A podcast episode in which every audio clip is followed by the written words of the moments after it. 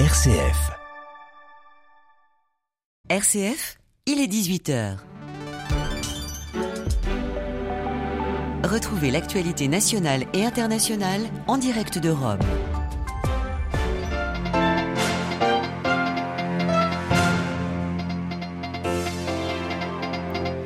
24e jour de guerre au Proche-Orient, l'armée israélienne annonce avoir libéré il y a quelques minutes une soldate retenue en otage à Gaza. Les opérations de Tzal au sol progressent tandis que le Hamas poursuit ses tirs de roquettes. On fait le point en début de journal. Le patriarche orthodoxe russe Kirill dénonce une tentative d'embraser les relations entre musulmans et juifs de Russie après l'assaut sur les passagers d'un vol en provenance d'Israël au Daghestan. Moscou accuse Kiev, l'Ukraine rejette ces accusations. En France, en 2024, la liberté des femmes de recourir à l'IVG sera irréversible. Vous entendrez l'inquiétude de monseigneur Pierre Dornelas, évêque de Rennes, après l'annonce du président français qui veut inscrire la liberté de recourir à l'avortement dans la constitution du pays. Et puis enfin, après quatre semaines de travail au Vatican, les pères et mères du synode repartent dans leur paroisse, leur diocèse, avec les yeux nouveaux, un souffle nouveau également à transmettre. C'est ce que nous expliquera le cardinal Lacroix, l'archevêque de Québec. Radio Vatican, le journal, Marie Duhamel. Bonsoir à tous. Après trois semaines de bombardements sur la bande de Gaza, l'armée israélienne progresse méthodiquement, affirme Benjamin Netanyahou. Une soldate vient donc d'être libérée à Gaza. Ce lundi, des chars israéliens ont mené une opération à la lisière de Gazaville, coupant pendant plus d'une heure le principal axe routier dans le nord, entre le nord et le sud de l'enclave palestinienne. Le Hamas aurait tiré des obus anti-chars en direction des blindés. Le récit à Jérusalem-Est de Valérie Ferron.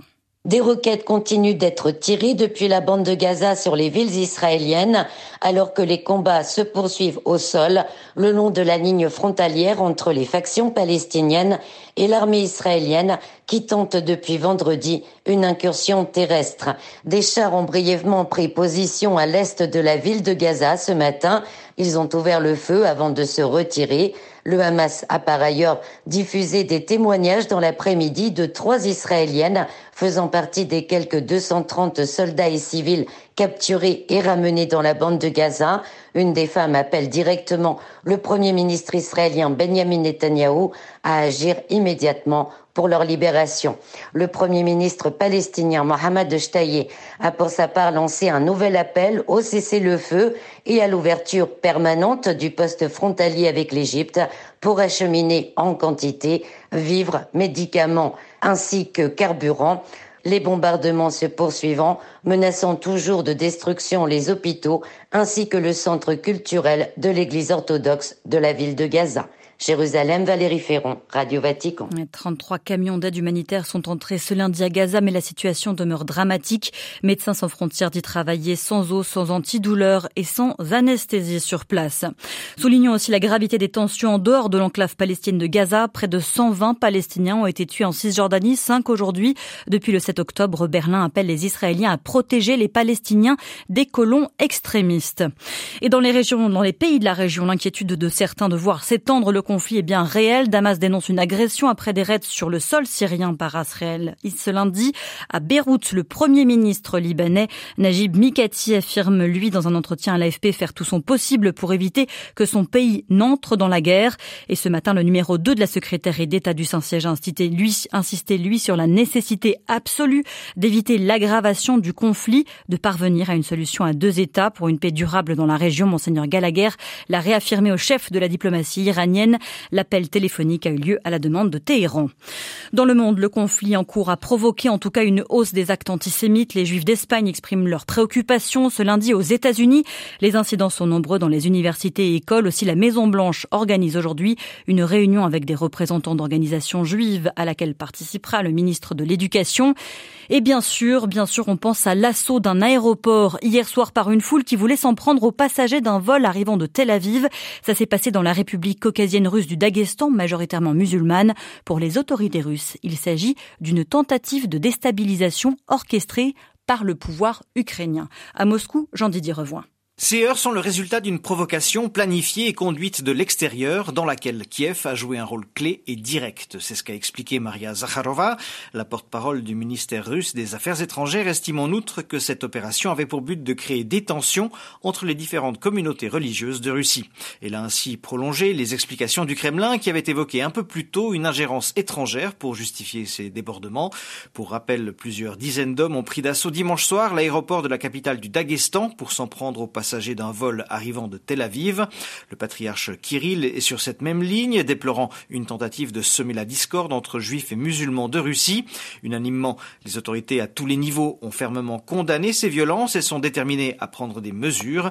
Vladimir Poutine présidera ce soir une réunion pour discuter des moyens de contrer les tentatives occidentales d'utiliser les événements au Moyen-Orient pour diviser la société russe. Jean-Didier Revoin, Moscou pour Radio Vatican. Et ce soir, l'Ukraine rejette les accusations de la Russie.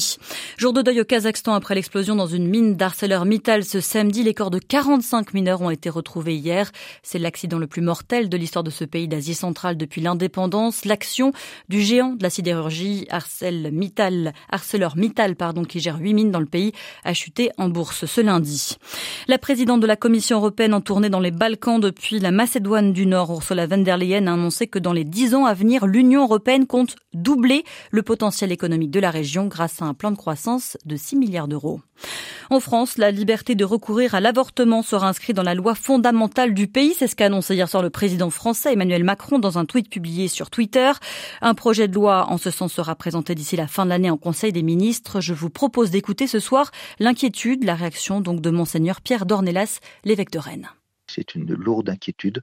Je ne sais pas qu'est-ce que ça signifie pour une société d'avoir inscrit dans sa constitution une telle liberté, nous serions quasiment le seul État au monde à avoir inscrit dans la Constitution.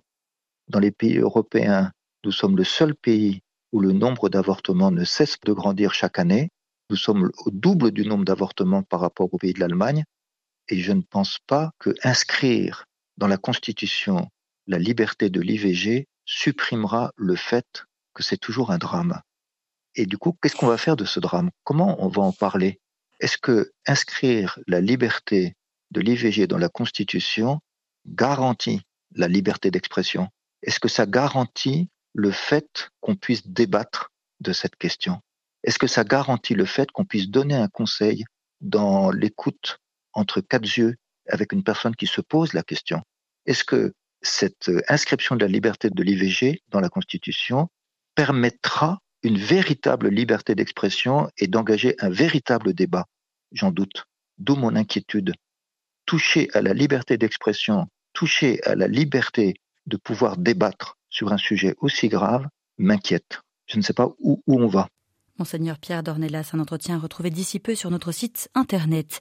Après quatre semaines de travail en salle Paul VI, fin de l'acte 1, le synode sur la synodalité entre dans une nouvelle phase. Le rapport de synthèse va maintenant revenir dans les diocèses, les paroisses.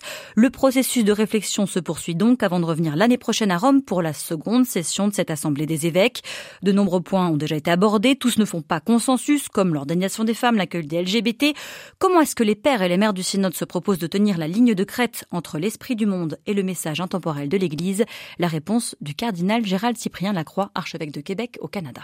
Nous avons écouté, nous, baptisés, membres du peuple de Dieu, dans toutes les vocations possibles ici, sur tous ces sujets, nous aurons continué de le faire. Si je parle de ma propre expérience, et je suis sûr que bien d'autres pères et mères de, ce synode pourraient dire la même chose, moi, il y a déjà des attitudes qui changent dans ma façon de penser, des regards qui ont été déplacés. J'aurai une autre qualité de présence et d'accueil et d'écoute. Je vois que nous avons avancé déjà. Ça règle pas toutes les questions, mais le fait qu'on puisse avoir écouté en profondeur, vraiment, sans jugement, sans rejet, et mettre sur la table euh, des choses qui sont difficiles à regarder, nous dit qu'on est capable de le faire. On exprime des choses qui ne rassemblent pas tout le monde, mais on est capable de le dire. On n'a pas besoin de se cacher derrière des portes, euh, être euh, isolé pour porter nos questions. L'Église doit les porter ensemble. Et le fait qu'on a appris encore davantage à le faire est un grand signe d'espérance. Et je pense que c'est le grand cadeau.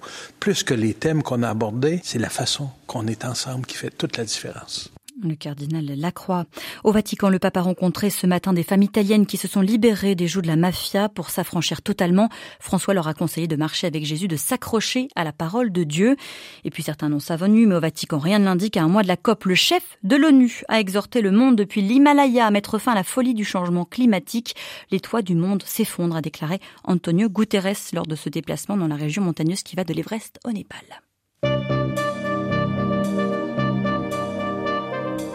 Voilà, c'est la fin de ce journal. Merci de l'avoir suivi. Merci de votre fidélité aux ondes de Radio Vatican. L'actualité du monde et bien sûr de l'Église dans le monde revient demain matin à 8h30. Excellente soirée à tous.